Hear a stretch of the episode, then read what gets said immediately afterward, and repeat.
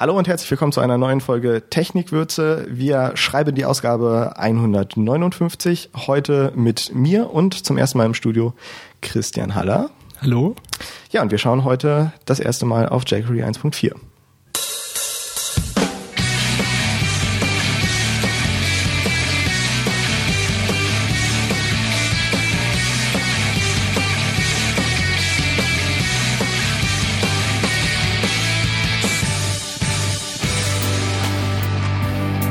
Herzlich willkommen zu Technikwürze, eurem Design- und Webstandards-Podcast. Christian, du bist der vierte Hannoveraner, der dieses Studio betritt und ähm, darfst dich jetzt natürlich auch wie alle anderen erstmal vorstellen. Was machst du denn so den ganzen lieben langen Tag, wenn du nicht gerade vorm Mikro sitzt? Ja, hallo Marcel, schön, dass ich hier sein darf. Ähm, ich bin äh, Webentwickler und muss mich dann demzufolge den ganzen Tag auch mit JavaScript, HTML und CSS beschäftigen und äh, gelegentlich dann auch in meiner Freizeit. Und ähm, ich habe vorher an der Hochschule Furtwang Online-Medien studiert und Marcel und ich arbeiten jetzt zusammen. Genau, wir haben gerade ein Projekt zusammen, da wird auch jQuery eingesetzt. jQuery ist auch wahrscheinlich sonst so das Framework, mit dem du durch die Gegend rennst. Richtig. Das, ich habe mit den anderen Frameworks eigentlich noch keine große Erfahrung gesammelt, bin schon früh auf jQuery gestoßen und der Sache jetzt seit fast drei Jahren treu geblieben und ja, deswegen war ich auch sehr aufgeregt, als jetzt äh, jQuery 1.4 rauskam. Ja, wir sind einer, na, relativ früh dabei. jQuery ist ja jetzt, hat ja jetzt den vierten Geburtstag mit dem Release gefeiert. Ja, ich glaube damals ähm, war das noch nicht mal die Version 1. Ja, da sind wir jetzt auf jeden Fall ein bisschen weiter.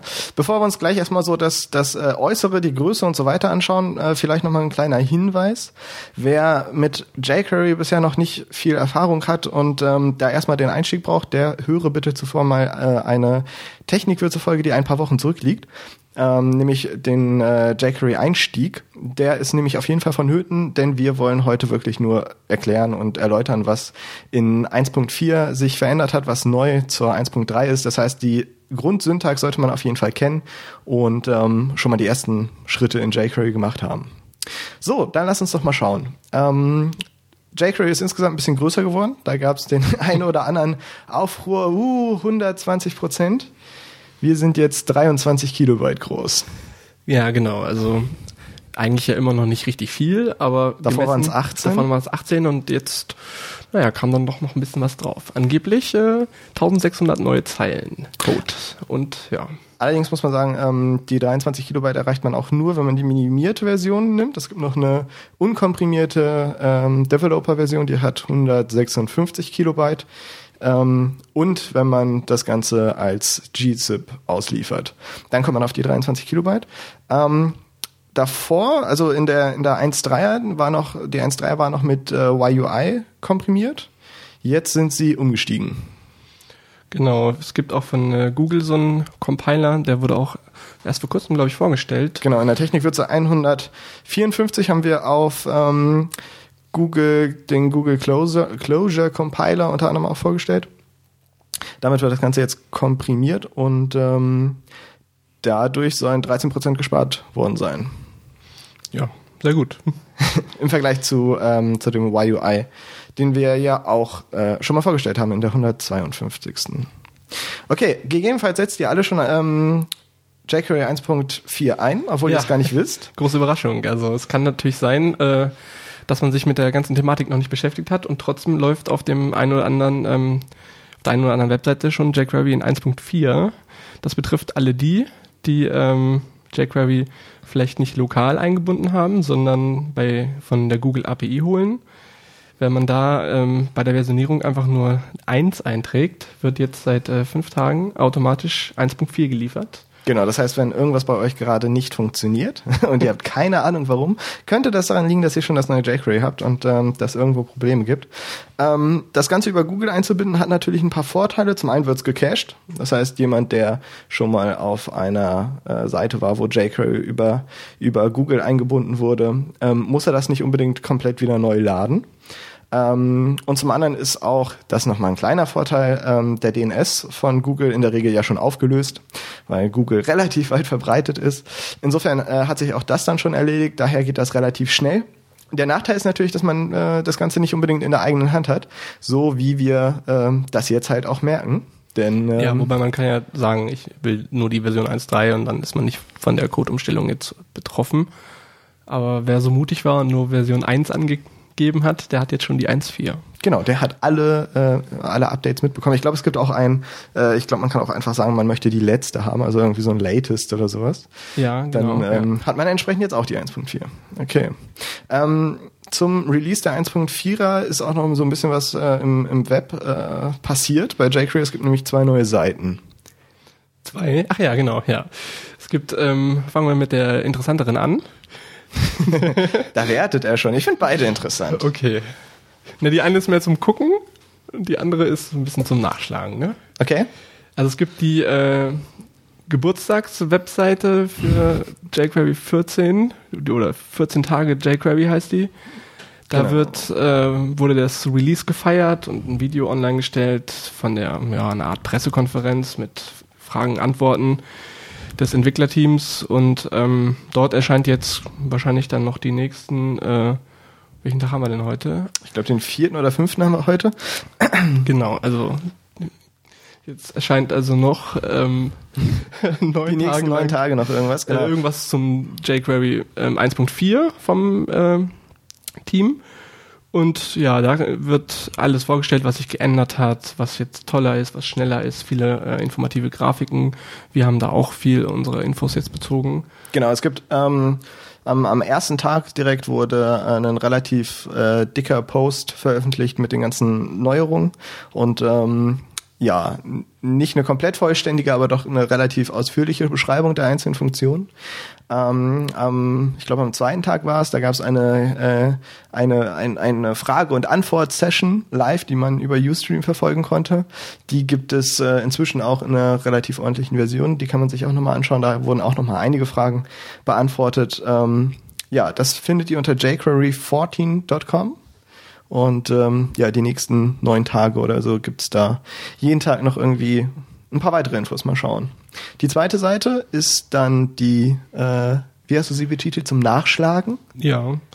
Also die äh, API von jQuery, die lag ja früher immer unter docs sonst was. docs.jquery.com und Genau. die jetzt unter api.jquery.com. Genau, und die hat jetzt ein Redesign erfahren und auch ein bisschen, glaube ich, neu strukturiert. Und was, also, was ich am tollsten jetzt eigentlich finde, ist, dass unter allen äh, Methoden, Funktionen und es gibt überall noch User-Kommentare. Viele Genau. kennen das ja vielleicht von PHP schon, dass da ähm, oftmals in den User-Kommentaren erst so richtig, äh, also die sind manchmal interessanter als die Dokumentation selbst, weil da halt Leute noch Sachen zu beitragen, die sie selbst rausgefunden haben. Das ist bei jQuery jetzt erst im Aufbau, also unter den Sachen, die ich mir angeguckt habe, da waren dann so drei bis vier Kommentare, das wächst natürlich noch. Aber ich habe gesehen, man kann zum Beispiel auch mit seinem Facebook-Account da äh, Nachrichten hinterlassen. Das heißt, äh, man muss sich nicht extra anmelden. Also bei PHP zum Beispiel bin ich nicht angemeldet. Das heißt, ich würde da jetzt auch erstmal nicht schreiben, aber bei jQuery ist die Einstiegshürde relativ gering. Und so kann man mal gucken, wie dann, äh, was so andere Entwickler für Fragen stellen oder für Hinweise noch zusätzlich geben.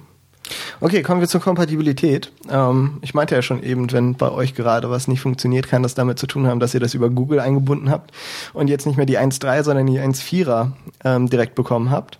Ähm, wobei die Entwickler ja sagen, dass das alles eigentlich relativ unproblematisch ist und ich glaube beim, beim Switch auf 1.3 war es auch so, dass es so gut wie gar keine großartigen Probleme gab, also gar keine Kompatibilitätsprobleme. Ähm, bei 1.4 hat sich da nicht so viel dran geändert. Es gibt aber dennoch einige Geschichten, die nicht nur hinzugekommen sind, sondern wo irgendwas überarbeitet wurde und wo bestehende Funktionen jetzt ein bisschen anders ticken.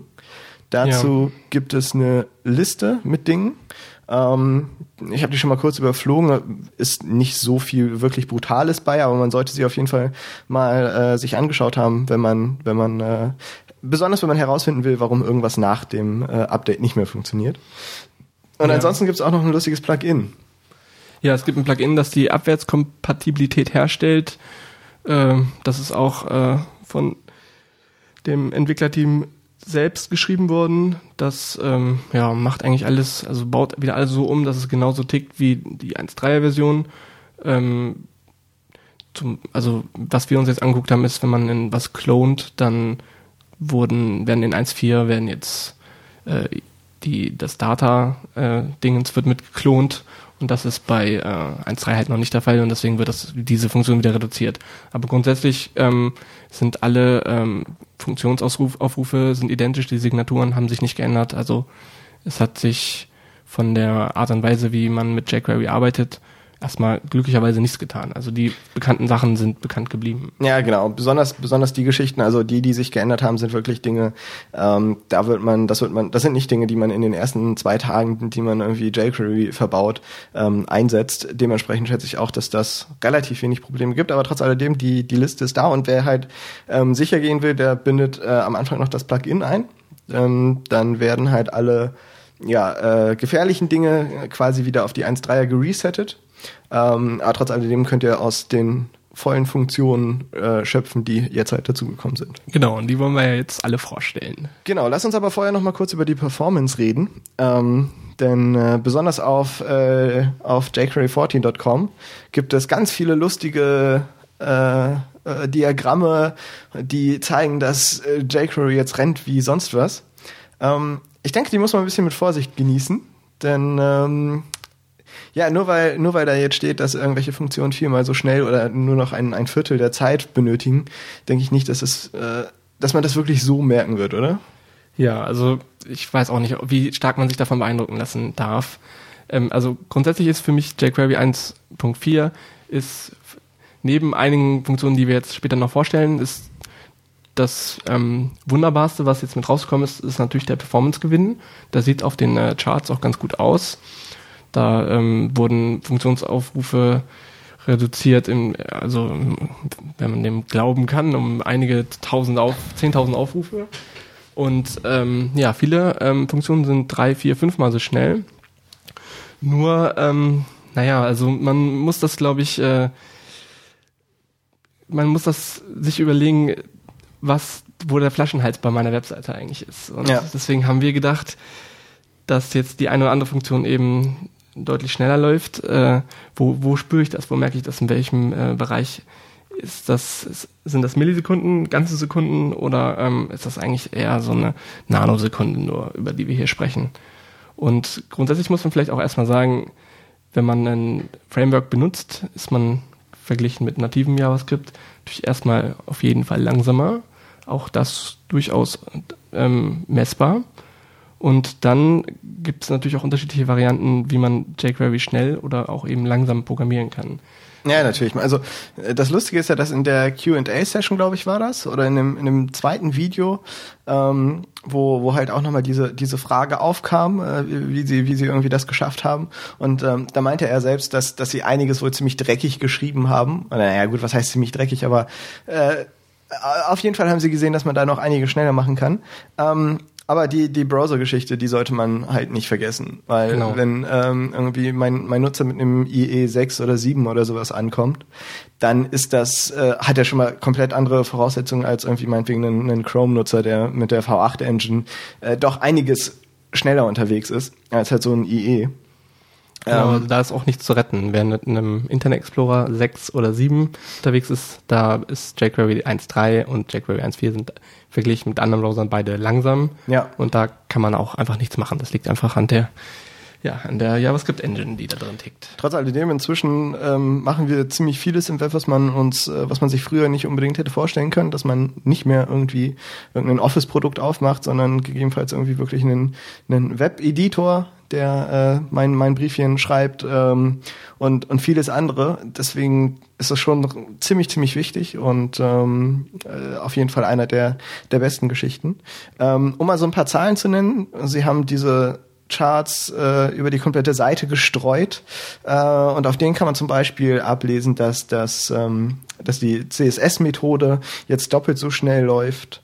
Ähm, die ganzen ähm, äh, Class-Handles, also Add-Class, Remove-Class und ähm, jetzt auch Has-Class äh, sollen dreimal so schnell laufen. Auch äh, ähm, das HTML zum Beispiel läuft jetzt deutlich schneller. Äh, Remove und Empty sollen viermal so schnell sein. Also es hört sich wirklich alles sehr gut an. Wie sehr man das dann in der Praxis wirklich merkt, muss man dann, denke ich mal, wirklich in der Praxis sehen. Ja, hast du noch was zur Performance zu sagen? Ja, es klang auf jeden Fall so, als wenn sie sich extrem viel Gedanken gemacht haben und auch viel neu geschrieben haben. Also nicht nur äh, Erweiterungen, sondern teilweise die Sachen komplett neu nochmal gemacht haben und dann einige Zeilen an Code gespart haben und auch eben die Sache in, insgesamt performanter aufgezogen haben. Und ähm, ja, auch dieses JSON-Parsing, das jetzt nativ ablaufen soll, wenn das der Browser kann, sorgt bestimmt für äh, ordentlich Performance. Und dann ähm, werden hat HTML-Fragmente werden gecached, also Sachen, die wir schon mal erzeugt haben, werden intern irgendwo abgelegt, dass wir äh, ja, da können wir dann, deswegen ist glaube ich auch die HTML-Funktion so schnell geworden, weil man teilweise einfach Sachen äh, wiederverwerten kann. Ja, und ob man das jetzt direkt spürt, wir werden es wir werden's sehen. Mal schauen. Ja, aber wichtig ist halt, es ist auf jeden Fall nicht langsamer geworden. Genau, kommen wir mal zu den äh, praktischen Dingen, zu den wirklich anwendbaren Dingen, die man auch wirklich spürt, nämlich die neuen Funktionen. ähm, das erste, was, was einem äh, ins Auge fällt oder uns ins Auge gefallen ist, äh, sind die neuen Easy Setter Functions. So sind sie jedenfalls äh, in dem Blogpost betitelt. Ähm, das bedeutet, dass jetzt sämtliche Setter-Methoden, also sowas wie Attribute, CSS, HTML und Co., ähm, eigene Funktionen enthalten können innerhalb ähm, dieser Setter-Funktion. Ähm, der Vorteil ist, dass man den Return der einzelnen, äh, der, der enthaltenen Funktion direkt wieder weiter verarbeiten muss. Also ein Beispiel. Ich möchte, das ist auch in einem, in einem Blogpost ähm, genannt, ich möchte äh, das Title Tag beispielsweise erweitern ähm, um das, was das Title Tag bereits enthält und ähm, irgendwie meinetwegen noch irgendeinem, irgendeinem Präfix oder sowas. Dann musste ich bisher mir das Title Tag nehmen, irgendwo mir ablegen, äh, verändern und dann wieder setzen. Das kann ich jetzt alles in, in der einzelnen, in der einzigen Setter-Funktion machen, wenn ich das richtig verstanden habe. Ja, also wir haben uns das scharf angeguckt. Man spart sich jetzt den erneuten Aufruf des äh, Elements und kann halt als äh, Argument für diese Funktion eine, weit, eine, ja, in dem Fall anonyme Funktion mit übergeben. Das sah relativ elegant aus. Ja, insofern ähm, hier erstmal nicht unbedingt eine wirklich neue Funktion, sondern eher eine ja, charmantere Schreibweise sozusagen. Ja. Eine wirklich neue Funktion ähm, bringt äh, das, äh, das, das Core-Element jQuery mit, das ähm, ja jetzt wirklich komplexe DOM-Elemente direkt erstellen kann. Magst du da ein bisschen was zu erzählen? Ja, also ähm, wenn man jQuery direkt aufruft, kann man in die runden Klammern halt sein Element äh, reinsetzen, das man gerne erzeugen möchte. Und da ist jetzt hinzugekommen, dass man das in dem Zuge gleich mit äh, Attributen ausrüsten kann. Das ist dann so ein etwas verschachteltes Objekt mit ja, Attributen und deren Werte. Und somit kann man dann ja etwas auch wiederum eleganter mit weniger, weniger Funktionsaufrufen sich mal schnell ein DOM-Element äh, bauen. Und ja, das ist hängt so ein bisschen von den Eindrückungen ab, ob man das äh, gut lesen kann oder nicht. Aber im Beispiel war das dann doch nachvollziehbar, weil man, wenn man weiß, wie, wie viele Aufrufe man vorher machen muss, um das Element dann doch so zu haben, wie es eigentlich dann ins DOM rein soll. Das kann man jetzt quasi auf einer Linie unterbringen. Nur im Zuge der Lesbarkeit sollte man weiterhin, äh, naja, die Objekte so einrücken, dass man da noch durchsteigt später mal. Genau, das Schöne ist halt, also an, an dem äh, Erstellen eines, eines DOM-Elements ähm, direkt bei, bei der Ausführung ist halt, dass man Elemente, die man ansonsten nicht braucht, äh, wenn man kein JavaScript aktiviert hat. Also beispielsweise irgendwelche ähm, Statusmeldungen, die ansonsten bei, äh, für, für Nutzer ohne JavaScript bei einem Seitenreload ausgegeben werden, wirklich statisch. Die holt man sich meinetwegen bei nach einem Ajax-Request holt man sie sich äh, dynamisch und möchte die einfach in der Box anzeigen. Aber diese Box benutzt man halt wirklich nur bei einem, bei einem äh, äh, ja, bei einem JavaScript-Aufruf, äh, dann kann man diese halt komplett in jQuery erstellen, hat dementsprechend keinen überflüssigen Markup mehr für die Nutzer, die äh, kein JavaScript haben. Und man kann halt direkt in einem Aufruf dann daran auch meinetwegen einen Click-Event setzen und ähm, in dem Beispiel war es zum Beispiel ein, ein CSS oder noch weitere Attribute oder sonst irgendwas. Und das halt alles ziemlich smart in einem, in einem, äh, in einer Ausführung. Das fand ich schon relativ nett. Ähm, das nächste, was hinzugekommen ist, ist, dass ähm, EQ und Get nun auch mit negativen Werten arbeiten können. Ähm, EQ und Get geben einem aus einer Auswahl ähm, ein bestimmtes ein bestimmtes Element zurück. Also beispielsweise, ich habe eine Liste mit x Einträgen, dann kann ich äh, mit äh, EQ und äh, dem, weiß ich nicht, Wert 2 mir zum Beispiel den, die, äh, das dritte Listenelement zurückgeben. Das Ganze kann ich jetzt auch mit negativen Werten machen. Das heißt, ich sage eben, ich möchte einen minus eins haben und bekomme dann äh, das letzte Element angegeben, äh, ausgegeben. Das kann man sich auch nochmal in der Doku ein bisschen, bisschen genauer angucken. Ähm, das geht jetzt auf jeden Fall mit negativen Werten. Und zur einfacheren Schreibweise, um äh, sich nicht mit den, mit den einzelnen Werten auseinandersetzen zu müssen, sind jetzt noch zwei Aliasse hinzugekommen. Das ist einmal last und first. Und ähm, get wird noch erweitert. Ähm, wollen wir vielleicht noch mal kurz den Unterschied zwischen EQ und get ähm, erklären? Hast du den noch im Kopf? ähm, ja, ich denke schon. Dann mal los. Also EQ, ähm, wenn ich da eine Zahl eintrage, bekomme ich ähm, kein äh, jQuery-Objekt zurück. Ja. Sondern ähm, das DOM-Element mit den wenigen Funktionen, die JavaScript nativ da drauf setzt. Ja. Und ähm, wenn ich das mit ähm, get mache, bekomme ich ebenfalls ein Element zurück, aber das hat ist ein jQuery-Objekt. Das heißt, ich habe alle Funktionen, also CSS, add-Class, Toggle-Class und so weiter, die wir von jQuery kennen, die sind dann an dem Objekt wieder dran.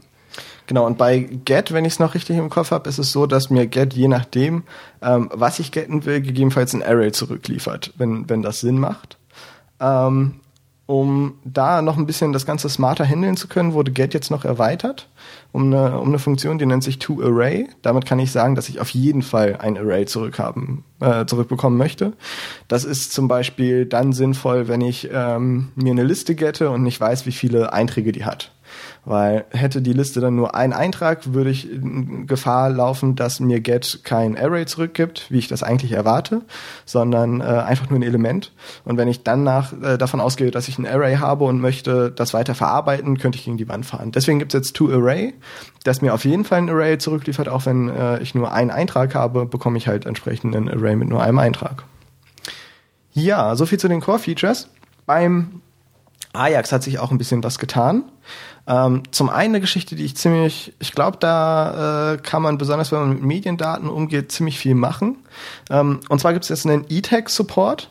Der E-Tag gibt ja an, wann ähm, ein, ein File, ein Dokument, was auch immer, äh, das letzte Mal verändert wurde. Und ähm, die Ajax-Funktion von jQuery kann jetzt überprüfen, also zuvor hat sie den E-Tag einfach total ignoriert und einfach immer nur das stumpf zurückgegeben. Jetzt kann ich darauf überprüfen, ob das Ganze ähm, ver äh, verändert wurde, nämlich über if modified und ähm, kann dann den eigentlichen Request, was besonders, wenn ich jetzt irgendwie keine Ahnung, ein mir fällt gerade nichts ein, hochauflösendes Webcam-Bild, was sich irgendwie alle x Sekunden oder sowas verändert. Äh, wenn ich mir das holen will, dann äh, kann ich jetzt über äh, if modified halt gucken, ob es sich überhaupt verändert hat und nur im Fall einer, einer Änderung dann auch wirklich holen. Finde ich ziemlich praktisch. Ja. Ähm, die zweite Änderung ist, dass ähm, die Ajax-Funktion von jQuery jetzt äh, den Content-Type beachtet und ähm, gegebenenfalls ich den, äh, den Data-Type bei jQuery direkt, äh, bei, bei Ajax direkt weglassen kann. Wenn ich nämlich zum Beispiel ein JSON bekomme, erkennt er das jetzt automatisch und ähm, ja, das muss ich nicht mehr, nicht mehr angeben. Ist aber, das sind jetzt nur zwei Dinge, die sich bei, bei Ajax erweitert haben. Da gibt's noch einiges mehr, aber das sind auf jeden Fall zwei, die ich sehr hilfreich finde. Kommen wir zu den Attributen. Du darfst mal weitermachen. Okay. Bei den Attributen hat sich, ähm, also was wir uns rausgeschrieben haben, was wir am interessantesten fanden, ist, dass die ähm, Funktion Toggle Class, mit der man je nachdem, also wenn die CSS-Klasse vorhanden ist, wird sie entfernt. Wenn sie ähm, nicht vorhanden ist, wird sie hinzugefügt. Das ist Toggle Class. Das kann jetzt auch mehrere Selektoren in ähm, Hand haben. Das heißt, ich kann statt, also meistens nutzt man so bei Toggle Class sowas wie ähm, Open und wenn es Open active. ist, äh, Open Active, ja, wenn etwas geöffnet ist, wird es entfernt, wenn es noch nicht da ist, wird es geöffnet, also wird das, ähm, die Klasse Open hinzugefügt und da kann man jetzt einfach äh, mehrere ähm, ähm, Selektoren ranschreiben. Wobei ich muss sagen, also zum einen finde ich es ein bisschen gefährlich. Also Toggle ist generell ein bisschen gefährlich, wenn man irgendwie mehrere Auslöser hat. Dann kann es sein, dass man eigentlich erwarten würde, dass es in dem Zustand jetzt zu ist und man es dann aufmachen will. Es ist aber genau andersrum. Ähm, aber man, man, man sollte schauen, dass man sich da nicht verheddert. Und besonders jetzt mit mehreren Selektoren, also sprich, dass ich mehrere Klassen gleichzeitig hinzufüge oder entferne, glaube ich, kann man sich da ziemlich viel, äh, ziemlich schnell verrennen. Aber ja, macht ja einfach nur Sinn. Ja, also wir hatten uns gefragt, äh, wann man eigentlich öfters, also mehrere Klassen toggelt. So in der Praxis. Ziemlich selten, vor allem mit der, mit der gleichen, äh, mit der gleichen Aktion halt, ne? Ja, und das, ja, ist natürlich nett, dass man das jetzt machen kann. Aber man kann es machen. Also wenn man mal ein Use Case dafür hat, ist man jetzt ähm, auf jeden Fall dafür gerüstet. Kommen wir zu dem nächsten, äh, zum nächsten Part, der äh, im Gegensatz zu den Attributen deutlich mehr äh, Neuerungen und vor allem ziemlich ähm, ja, wie, wie drücke ich das aus? Ziemlich, ähm, hat ein bisschen für Aufruhr gesorgt. Nämlich zu den Events. Ja, ähm, Events waren ja schon im, bei jQuery 1.3 das große Highlight. Ja. Und jetzt auch in 1.4 ist eine ganze Menge dazugekommen. Wer sich erinnern kann, in 1.3 gab es ganz neu Live und Live und Die, Live und Die. Ja. Live. Live. Live, live, glaube ich, live, ja. Und ähm, die sind natürlich ja, das war für Leute, die sich mit Event Delegation und so noch nicht so beschäftigt haben, natürlich super, weil, um das nochmal zusammenzufassen, ich kann ähm, Events, äh, Elemente, die auch nachträglich noch in das DOM eingefügt worden sind, äh, brauche die haben schon diese ähm, Events wie zum Beispiel OnClick dann mit drauf. Das ist, äh, wenn man da, an den Punkt ist wahrscheinlich jeder mal geraten, wenn er nachträglich zum Beispiel ein Listenevent, äh, Listenelemente hinzugefügt hat, dass denen dann das Event fehlte, das vielleicht auf den anderen Listenpunkten ist. Und das hat sich äh, da jetzt im Zuge zu 1.3 schon geändert. Genau, da, da ist ja live, glaube ich, erst hinzugekommen. Das ist mhm. erst mit 1.3, oder? Ja. Und äh, da gab es aber noch nicht alle Events, die äh, da unterstützt worden sind. Also es gab Klick und weiß gar nicht, so die, die wichtigen, aber die ähm, Mouse Over gab es, glaube ich, nicht. Genau, Mouse Over zum Beispiel gab es nicht. Jetzt ist es so, dass äh, sämtliche ähm, äh, Events, die sich grundsätzlich binden lassen, äh, mit Ausnahme von äh, der erste Blur, mir. Ne? Also genau, auf jeden Fall ähm, Blur ähm, nicht. Dafür gibt's aber jetzt ein neues, dazu kommen wir gleich. Ähm, Focus, glaube ich auch nicht, und äh, Ready. Und Ready. Das sind die drei, die die, äh, die Ausnahme bilden. Aber ansonsten alles, was sich sonst so binden lässt an Events, lässt sich jetzt auch ähm, zu einem Live-Event machen. Ähm, kommen wir nochmal kurz zu, zu Blur und Focus. Für Focus gibt es jetzt ein neues, das nennt sich Focus In. Äh, ist, glaube ich, komplett neu hinzugekommen, gab es vorher gar nicht. Mhm. Ähm, macht so ziemlich genau das gleiche wie Focus, nur lässt sich bubbeln, also dementsprechend auch als Live-Event äh, verwenden. Das gleiche äh, ist bei Blur und äh, dem jetzt neuen Focus Out. Die kann man also dafür verwenden. Ähm, ja, dann kommen wir mal zum Live-Event selbst. Ähm, Vielleicht erklärst du nochmal, wenn du dir das zutraust, äh, die, die Grundproblematik ähm, des, des, äh, des, des Live-Events und des, des Bubblings. Ja, also wir stehen immer wieder vor dem Problem, dass wir in das DOM nachträglich dem Elemente hinzufügen und dass denen dann die Events fehlen, weil die Initialisierung der ähm, Events vielleicht schon vorher ablief. Genau. Jetzt fragt man sich so, jetzt klicke ich immer auf mein Listenelement, das ich vorhin ansprach, und da passiert nichts mehr. Wie kann ich das nachreichen? Ähm, man könnte dann einfach nochmal so einen äh, so einen Klick drauflegen. Ne? Das wäre hätte man, ja, das ist auf jeden Fall, führt auf jeden Fall zum Ziel. Die ähm, Alternative in 1.3 war jetzt, dass man das Event mit Live ähm, initialisiert, so dass auch, dass auch äh, nachträglich hinzugefügte ähm, Elemente schon mit diesem Element dann, mit dem Event ausgestattet sind. Das Problem, das da so ein bisschen bei ist, dass die alle in das, äh, in Buddy eigentlich reingehängt werden. Also dieser Event-Listener liegt auf Buddy. Das heißt, jedes Mal, wenn ich auf meinen Buddy klicke, ähm, wird kurz dieser Listener ausgeführt, der natürlich dann nicht, äh, nicht, nichts macht, weil ich gar nicht, weil ich nur auf Buddy bin. Das heißt, im schlimmsten Fall habe ich eine, eine Seite, die äh, mehr eine Web-Applikation als eine Webseite ist, äh, dementsprechend ziemlich dynamisch die Inhalte immer wieder äh, neu herholt und äh, ich dachte, ich arbeite da ganz smart und habe einfach alles als als äh, Live-Click-Event gesetzt das ging dann alles auf dem Body und auf dem Body waren dann gegebenenfalls x äh, Listener. Ja, und da ist relativ viel drauf dann, genau. Und das wird dann jedes Mal ausgeführt, wenn Genau. ich irgendwo auf der auf dem Body, also ja quasi in der Regel fast überall, einen Klick mache. Und das Ja. kann natürlich dafür dazu führen, dass das Ganze ziemlich schnell, ziemlich unperformant wird. Und da gibt's jetzt auch eine Neuerung. Genau, und vor allem da ist die Performance wohl wirklich signifikant. Also wenn man, ähm, also das spürt man wohl, weil die Browser dann einfach viel mehr, viel mehr zu tun haben, weil da so viele Events draufgeschraubt worden sind. Die ähm, Alternative war zu dem Zeitpunkt halt immer, dass man diese Event Delegation benutzt. Das heißt, wir ähm, nehmen uns das umwrappende ähm, Element und legen dort den Listener auf und eben nicht, so wie das, das Live macht, an Buddy.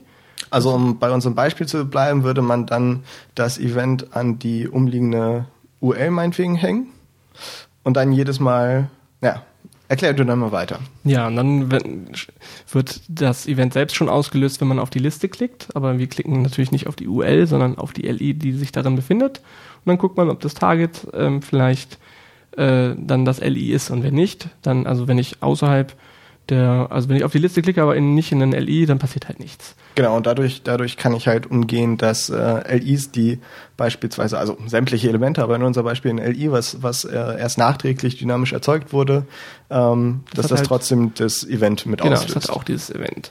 so ein kleiner Workaround sozusagen. So, und dann haben wir jetzt gesehen, dass ähm, jQuery 1.4 dem äh, Live auch einen Kontext mitgeben kann. Da kann man dann auch sagen, wir möchten das eben nur vielleicht, also wir geben dann zum Beispiel dieses UL mit rein als Kontext und dann wird es nicht mehr auf der Listener nicht mehr an den Buddy gelegt, sondern nur an die UL. Das hat sich wohl aber relativ spät erst, ähm, ist das noch in 1.4 mit aufgenommen worden, weil in den Alpha Pre-Release ähm, jQuery-Versionen war das wohl noch nicht ganz der Fall oder hat noch nicht ganz geklappt. Da ist es, war nicht ganz einfach, da zurecht zu googeln, was da jetzt, äh, wo, wozu es gekommen ist. Aber wenn ich das richtig gesehen habe, kann dem Live jetzt ein Kontext mit übergeben werden. Was äh, auf jeden Fall die Applikation ähm, ja, schneller macht, erst recht, wenn man mit vielen Events arbeiten muss. Also abschließend können wir sagen, dass man sich bei, äh, bei, bei Live-Events grundsätzlich ziemlich gut überlegen sollte, wie man das einsetzt und ähm, ob, weil die Performance darunter unter Umständen, wenn man es äh, zu viel an falschen Stellen einsetzt, ziemlich leiden kann. Richtig. Okay, dann kommen wir zu einem ähm, Part, der vielleicht nicht ganz so nicht ganz so verwirrend ist wie die äh, wie das neue Live-Event. Ähm, kommen wir ähm, zum zum äh, Traversing, das heißt zum äh, Umherlaufen im im DOM sozusagen. Ähm, da sind äh, auch neue Elemente, neue Funktionen hinzugekommen. Da haben wir uns mal drei rausgesucht. Das erste ist die Until-Funktion. Mit der kann ich jetzt sagen, ich möchte Elemente bis zu einem angegebenen Punkt haben. Also um mal wieder bei unserer Liste zu bleiben, die sich ja offensichtlich ganz gut als Beispiel äh, eignet, ähm, könnte ich da zum Beispiel sagen, ich möchte jetzt äh, alle Listenelemente haben, bis zu dem Listenelement, das das Wort Stopp enthält. Dann würde er entsprechend da aufhören. Äh, das Ganze gibt es auch noch äh, umgekehrt, Brief Until, um äh, das äh, alle vorstehenden Elemente zu holen. Und ähm, es gibt auch noch Parents Until, ähm, das holt sich sämtliche Elternelemente bis zum Ja, das find ich- angegebenen Stopp sozusagen. Das Das, ist eine Geschichte, die hat mir oft gefehlt. Ja, das ist das Coolste, weil man sich dann dieses ganze Parent, Parent, Parent sparen kann. Ja, Und ähm, ja, man läuft einfach so wie bei Feind, würde ich sagen, ist es ja eigentlich. ja, so ähnlich, ja. Nur man läuft halt in die andere Richtung und das ist super. Genau, also der, der, der Vorteil ist einfach, dass wenn ich zum Beispiel mal wieder nicht weiß, wer jetzt mein Event ausgelöst hat, weil ich einen relativ allgemeinen äh, Selektor meinetwegen verwende, kann ich damit einfach äh, hochlaufen, bis ich das Parent gefunden habe, was ich will. Oder nicht? Da könnte man auch Closes nehmen. Ja, stimmt. Wobei, stimmt. nee, das geht ja auch runter, abwärts. Ja, Nee, ist super, auf jeden Fall. ist super, auf jeden Fall. Okay, ähm, das nächste ist, ähm, ist es komplett neu? Ich bin mir gar nicht sicher. Ähm, das, äh, die Funktion has überprüft, ob äh, ein Element einen bestimmten Teil enthält. Da stehe ich jetzt gerade so ein bisschen auf dem Schlauch, ehrlich gesagt. äh, inwiefern das komplett neu ist. Vielleicht recherchieren wir das nochmal und hängen das ans Ende. Ja, können wir machen. Okay. Ähm, Closest hat sich auch ein bisschen verändert. Ähnlich wie das Live-Event kann ich nämlich jetzt auch Closest einen Kontext mitgeben, was das Ganze auch wieder performanter macht. Ich Genau, glaube, das ist auch schon alles, was man dazu sagen kann. Ähm, einer meiner, meiner Lieblingsparts auf jeden Fall, das Umherlaufen im Dom, da hat sich viel getan. Vor allem, um das Ganze performanter zu machen. Okay, äh, während du hoffentlich mal nebenbei gerade recherchierst, ähm, machen wir mal weiter mit der äh, Manipulation. Ähm, einige von euch kennen vielleicht die Funktion Wrap, um äh, einem bestimmten Part äh, etwas, ähm, ja, ein Element zu, äh, tja, wie sagt man, umzustöben. also wenn ich beispielsweise irgendwas habe, wo jetzt noch ein, ein Diff drum soll, dann ähm, nehme ich da einen Wrap für. Äh, jetzt gibt's auch, äh, das gab's schon ein bisschen länger, jetzt gibt's auch das, das Unwrap. Das heißt, ich kann, ähm, wenn ich beispielsweise einen Diff-Container mit ganz vielen Absätzen und Zeugs drin habe, ähm, kann ich den Diff-Container entfernen. Ähm, die in dem Container enthaltenen Kinder, also die besagten Absätze und so weiter, bleiben aber in dem äh, Dokument vorhanden. Das heißt, er entfernt wirklich nur den umschließenden Container. Ziemlich, ziemlich sinnvoll. Ähm, äh, davon gibt es noch eine weitere Version, mehr oder weniger, die nennt sich Detach. Die entfernt ähm, ein Element, ähm, behält allerdings dafür die zugehörigen Events. Also wenn ich jetzt, äh, weiß ich nicht, irgendeinem Container einen Click-Event oder sowas zugewiesen habe und ich möchte diesen Container entfernen aus meinem DOM, äh, weil ich den gerade nicht brauche, dann behält er im Hinterkopf trotzdem das dazugehörige Click-Event. Und wenn ich dieses ähm, Element dann wieder einfüge, ähm, kann ich das weiter verwenden. Ist also ziemlich, ziemlich sinnvoll für das temporäre Entfernen von einem Element. Ähm, hast du noch was zu Hash gefunden? Ja, gab's auch schon in 1.3. Okay. Hm. Aber irgendwas konnte es neu. Wir hatten uns irgendwas rausgeschrieben. Ja. Irgend, irgend, äh, irgendweswegen haben wir das uns rausgeholt. Naja, gut. Okay. sind wir Ähm, schon bei Effekten jetzt? dann sind wir jetzt schon bei den Effekten und bei einer lustigen Spielerei. Ja, aber ich finde die super, Ich auch. weil ähm, man kann jetzt einfach mit Delay sagen, dass die ganze Sache mal kurz pausieren muss. In anderen Programmiersprachen gibt es das schon immer. Und in JavaScript ist das mit diesem Timeout und so immer alles etwas, wie, etwas irgendwie umständlich. Und äh, jetzt wurde die jQuery bietet jetzt Delay und dann kann ich einfach sagen Delay in Millisekunden wie lange, dass die Pause sein soll und danach geht's weiter. Das ist äh, sehr komfortabel. Da gab es glaube ich auch Plugins für, die das vorher realisiert Ja. haben. Aber sowas ist super, wenn man eben Animationen ablaufen lässt, die ähm, an einer Stelle kurz innehalten sollen und dann geht's weiter. Das Genau. kann man so zur Zeit ja mit 1.3 nicht ganz in, nicht in einem in einer Zeile realisieren und äh, das ist jetzt sehr schön geworden. Genau, also in der Praxis sieht das so aus, dass ich einfach an meinen äh, Selektor, meinetwegen, ich hole mir irgendwie den Body und mache dann einen, weiß ich nicht, macht jetzt nicht so viel Sinn, aber einen Fade-Out oder sowas dran. Man möchte, dass der für eine Sekunde verschwindet oder beziehungsweise dann eine Sekunde innehält, dann sage ich einfach Fade-Out. Ähm, danach kommt dann, äh, setze ich dann einfach ein Delay von 1000 Millisekunden und danach wieder ein Fade-In. Und ja, dadurch kann ich das steuern. Finde ich da sehr, sehr sinnvoll, hat ziemlich lange gefehlt. Ähm, äh, dit, dit, dit. Zur Animation ist auch noch eine Kleinigkeit hinzugekommen. Ähm, man kann nämlich jetzt äh, einzelnen Eigenschaften einer Animation ähm, eigene Effekte zuweisen. Also ich kann, bisher konnte ich nur einer kompletten, einer kompletten Animation sagen, mit welchem äh, Effekt das Ganze äh, ausgeführt werden soll. Jetzt kann ich beispielsweise meiner Höhe und meiner Breite oder sowas oder äh, was auch immer man ähm, so animieren möchte, ähm, ja, eigene Eigenschaften zuweisen. Auch ziemlich sinnvoll. Ja, wobei Farben geht meines Wissens immer noch nicht. Geht immer noch nicht? Nee. Da Tja. gibt's ja jQuery UI für und so ein Color-Plugin und so Sachen, aber Farben, also von, von Rot auf Grün so zu animieren, das geht wohl noch nicht. Jedenfalls ohne UI nicht. Naja, es gibt ja auch noch eine 1.5 irgendwann mal. Genau. So, dann haben wir die lange, lange Liste der Neuerungen auch so langsam mal durch, würde ich sagen. Ähm, Fazit?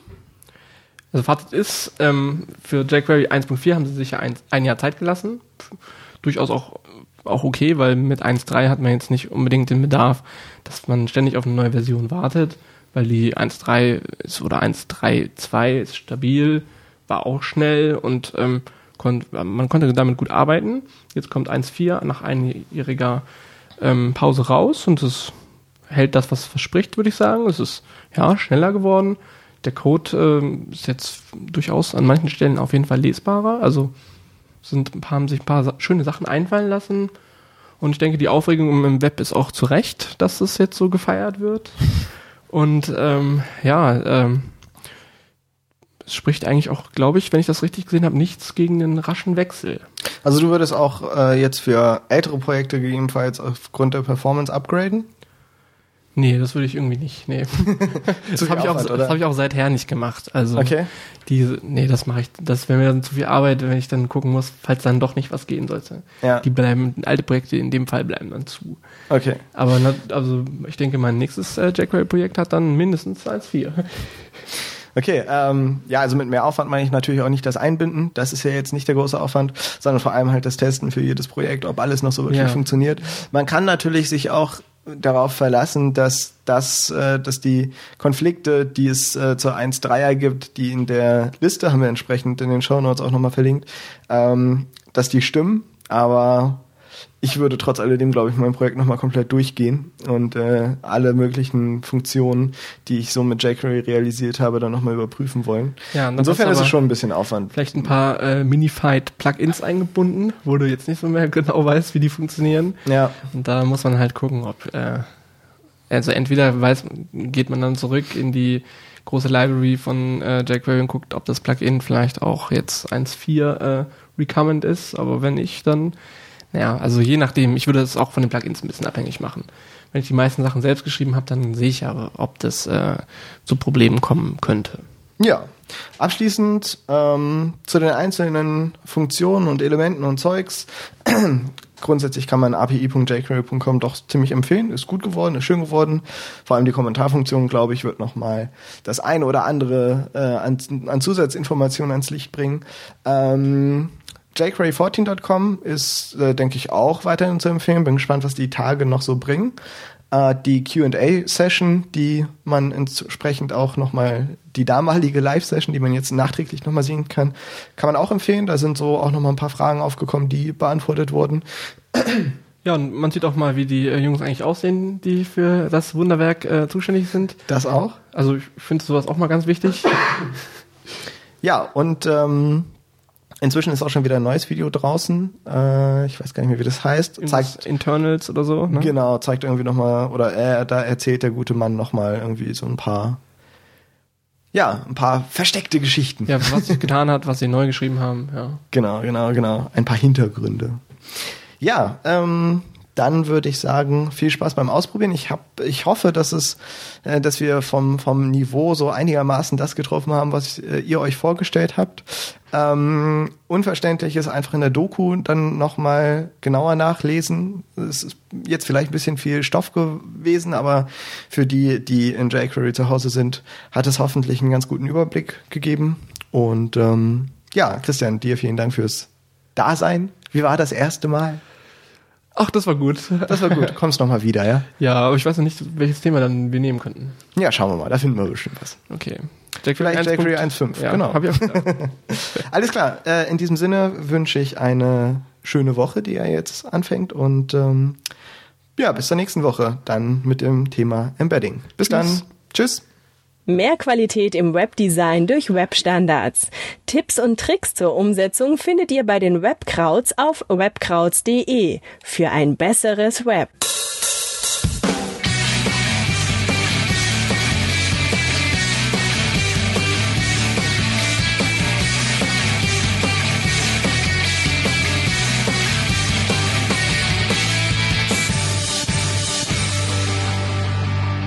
Weitere Informationen und die Links zur Sendung auf technikwürze.de.